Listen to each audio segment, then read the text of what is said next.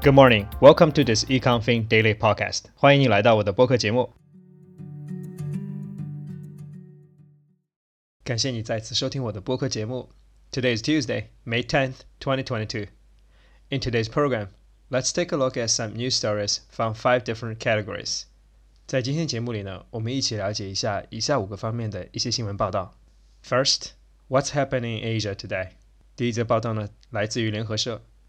Global shares mostly fall as rate hikes China slowdown loom. Global shares fell on Monday as interest rate hikes and a slowing Chinese economy weighed on investor sentiment.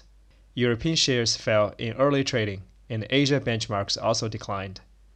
China reported its export rose 3.7% over a year early in April to $273.6 billion, down sharply from March's 15.7% growth as global demand weakened. That added to pressure on the world's second largest economy after Shanghai and other industrial cities were shut down to fight virus outbreaks. Import crept up 0.7% in April to $222.5 billion, in line with the previous month sub 1% growth. 首先，第一则新闻呢是有关于亚洲的，来自于联合社。它是说呢，在周一 亚洲股市和欧洲股市呢都出现了一定幅度的下跌，主要原因是由于利率的上涨，同时呢中国经济受到了一定的影响，特别是刚刚公布的进出口数据比预期要低很多。It feels like the global stock market is facing a tougher time ahead of us. The second story is about Europe. 第二则新闻呢则是有关于欧洲的，它来自于路透社。Belfast takes Sinn Féin's historic election win in its stride.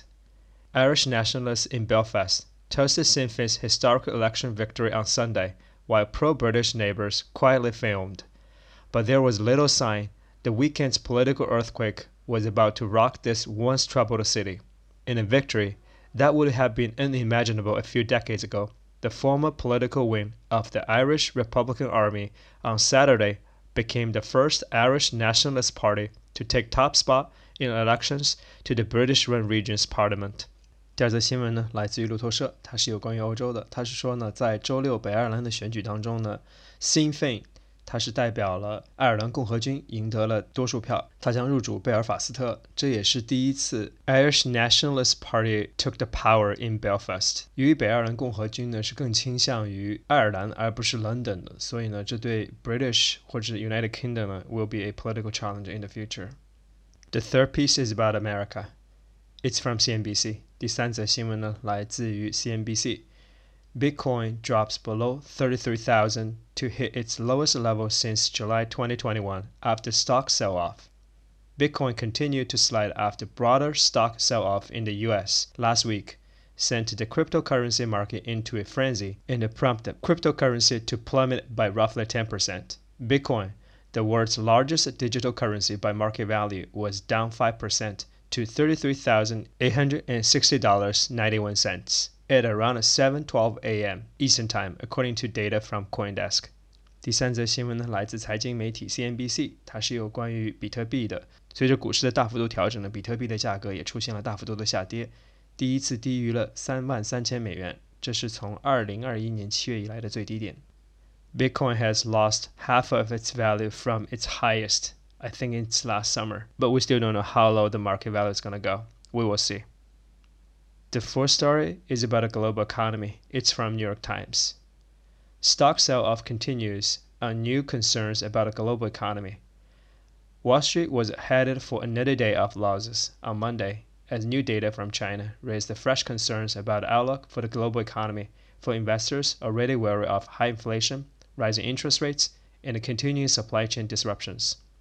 U.S. stock future fell on news that China exports slowed significantly in April, as the country's lockdowns continued to idle millions of workers.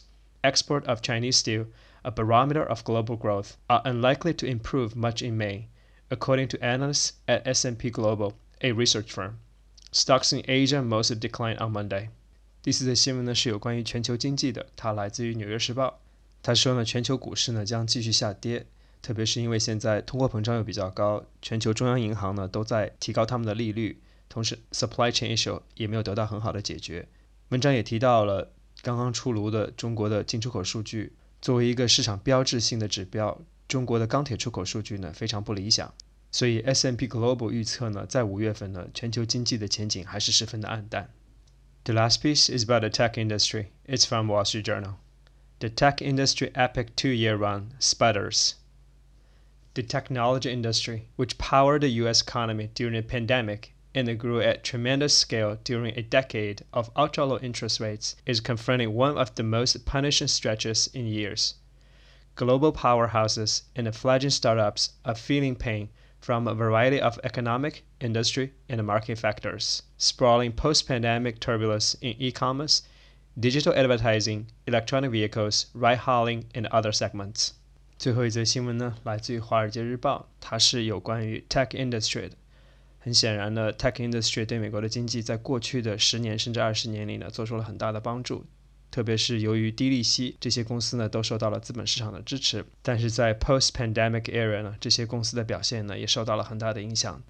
这次所被影响到的公司的范围呢也比较大，从 e-commerce、digital advertising、electronic vehicle 到共享汽车等等，所有的 sector 呢都不能幸免。the ridiculous valuation of tech industry is going to collapse soon. 好了，这就是今天所有的新闻报道。你可以在 show notes 里找到这些报道的标题，也可以参考同名公众号里的完整版。在最后一个部分呢，我们来看一下今天一些要注意的单词或者是短语。第一篇新闻你要注意的短语是 creep up，creep up。第二篇新闻你要注意的短语是 rock something，rock something。第三篇新闻你要注意的单词是 frenzy，frenzy。